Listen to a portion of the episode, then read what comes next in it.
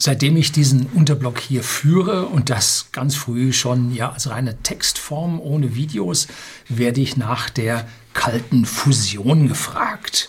Ja, was die kalte Fusion ist und was sie ausmacht und warum sie so interessant uns erscheint, möchte ich heute in diesem kurzen Beitrag mal diskutieren und die Wahrscheinlichkeit, dass sie dann auch wirklich funktioniert. Bleiben Sie dran.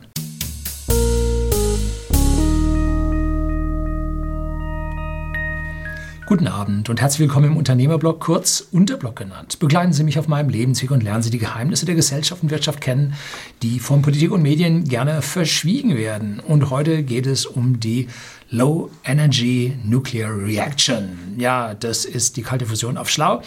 Und es geht darum, dass wir eine, mit der Kernfusion unsere ja, Energiesorgen heute und in der Zukunft lösen können. Und was bedeutet Kernfusion? Nun, wir nehmen zwei Atomkerne, fusionieren sie und erzeugen daraus ein anderes Element mit einer höheren Ordnungszahl. Und dabei kommt es zu einem Masseverlust und dieser Masseverlust wird in Energie umgesetzt. E gleich mc Quadrat. Ja, die berühmte Einstein-Formel. So, und wenn man das schafft und die Elemente sind in ordentlicher Menge da, dann hat man alle Energieprobleme der Menschheit gelöst. Ja, ist so. Wäre so, wenn es so einfach wäre.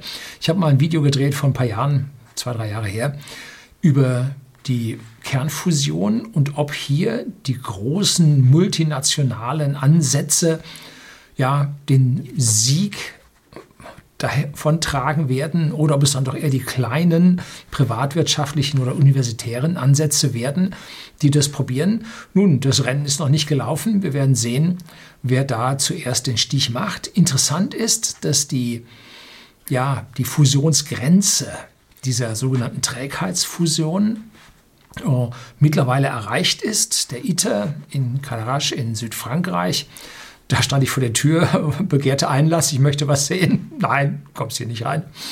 Ähm, der wird mehr Energie erzeugen, als man reinsteckt. Also da geht man davon aus, dass der irgendwann ab 2025 mehr Energie erzeugen wird, als reingesteckt wird. Aber er wird wirtschaftlich nie äh, auf den grünen Zweig kommen, weil man so viel da reingeschafft hat, dass da am Ende nicht genügend bei rauskommen kann, rein wirtschaftlicher Natur. Natürlich werden da, ich sag mal, 10.000 Promotionen geschrieben und man kommt wissenschaftlich doch ein gutes Stück weiter. Aber wirtschaftlich wird das noch nicht. Ganz anders, General Fusion, äh, wo auch äh, Jeff Bezos da seine Gelder reinsteckt. Die haben also eine andere Art der Fusion vor um, mit flüssigem Metall, auf die mit mechanischen Stempeln eingewirkt wird, dass man da dann diese Schwelle überwindet. Was ist das Problem? Das Problem ist, man hat einen Atomkern positiv geladen und eine Elektrodenhülle negativ geladen. Und wenn man jetzt diese Atome aufeinander loslässt, dann stoßen die sich ab, wie zwei Nordpole bei zwei Magneten.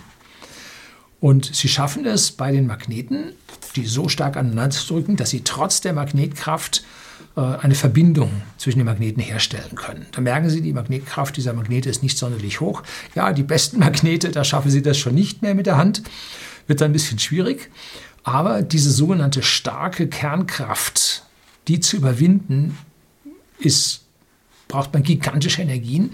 Und deshalb muss man sogenannte Plasmen, wo man also die Atomkerne von den Elektronen trennt und man dann diese Atomkerne jetzt aufeinander zufliegen lässt und die müssen eine so hohe kinetische Energie haben, dass sie die Barriere zwischen den Atomkernen, weil jetzt die beiden positiven Kerne sich abstoßen, dass die überwunden werden kann und es hier zu Kernverschmelzungen kommt. Darum nennt sich das Ganze Trägheitsfusion.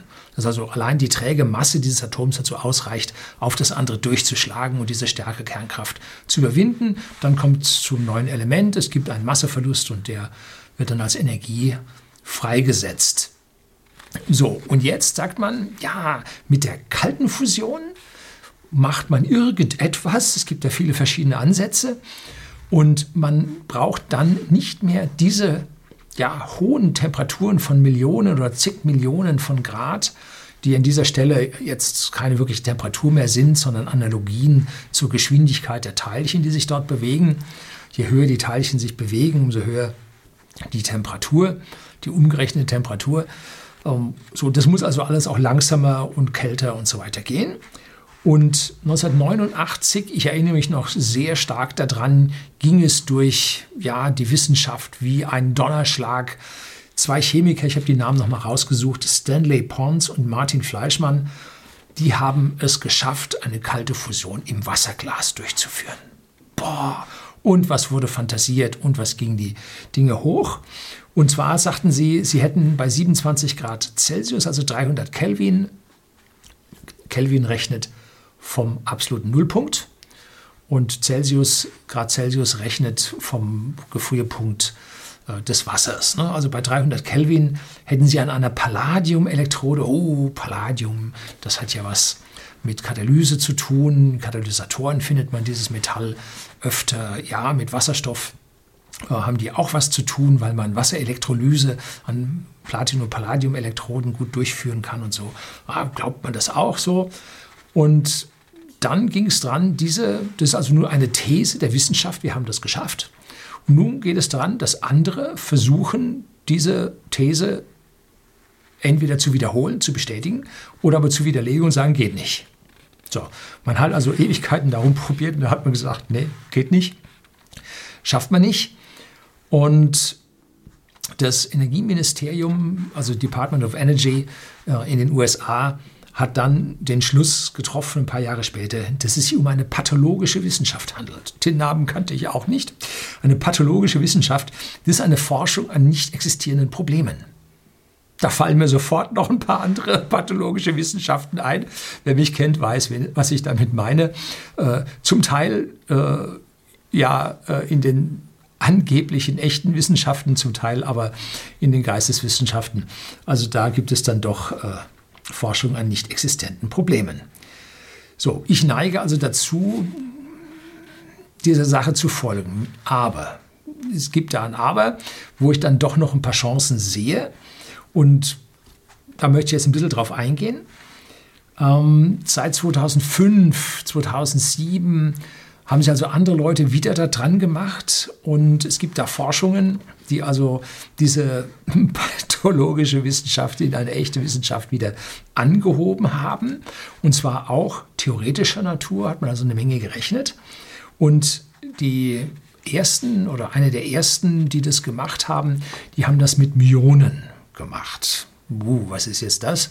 Nun, man hat zwei Wasserstoffatome genommen äh, hier oben ganz links im Periodensystem der Elemente, äh, ganz oben links der Wasserstoff, ähm, Ordnungszahl 1, und der kommt als Molekül vor, also immer H2.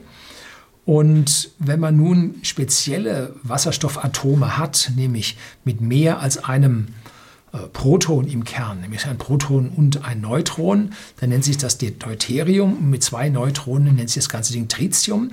Und jetzt haben diese Deuterium, Tritium, Wasserstoffatome auch die Fähigkeit, ein Molekül zu bilden. Äh, ja, doch. Und mit diesen Molekülen hat man also nun zwei Kerne mit Bindung dazwischen. Und jetzt kann man dieses Molekül mit einem Myon, was man im Teilchenbeschleuniger erzeugen kann, bestrahlen.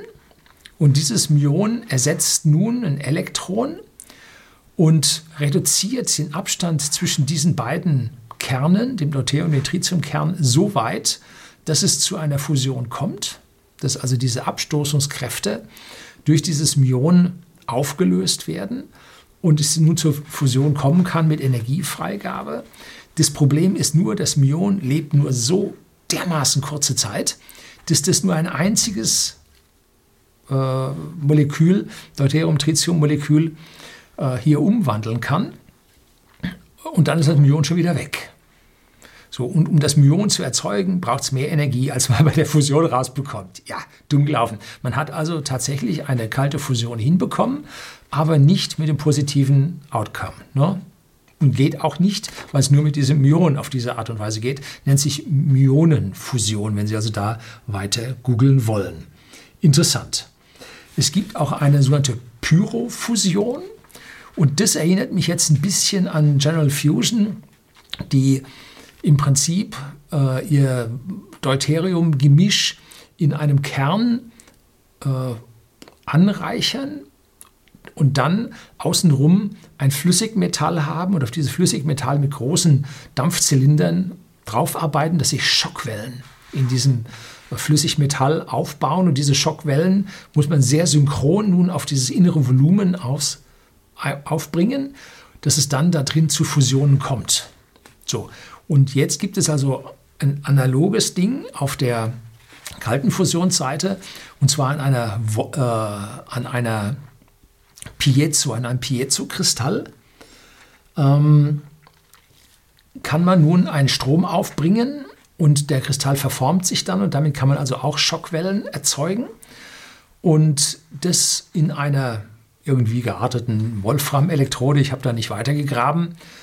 Ähm, und damit kann man dann diese Abstände auch überwinden durch diese Piezo-Geschichte und weitere Moleküle zur Fusion bringen. Aber auch hier gilt mehr Energie rein als Energie raus.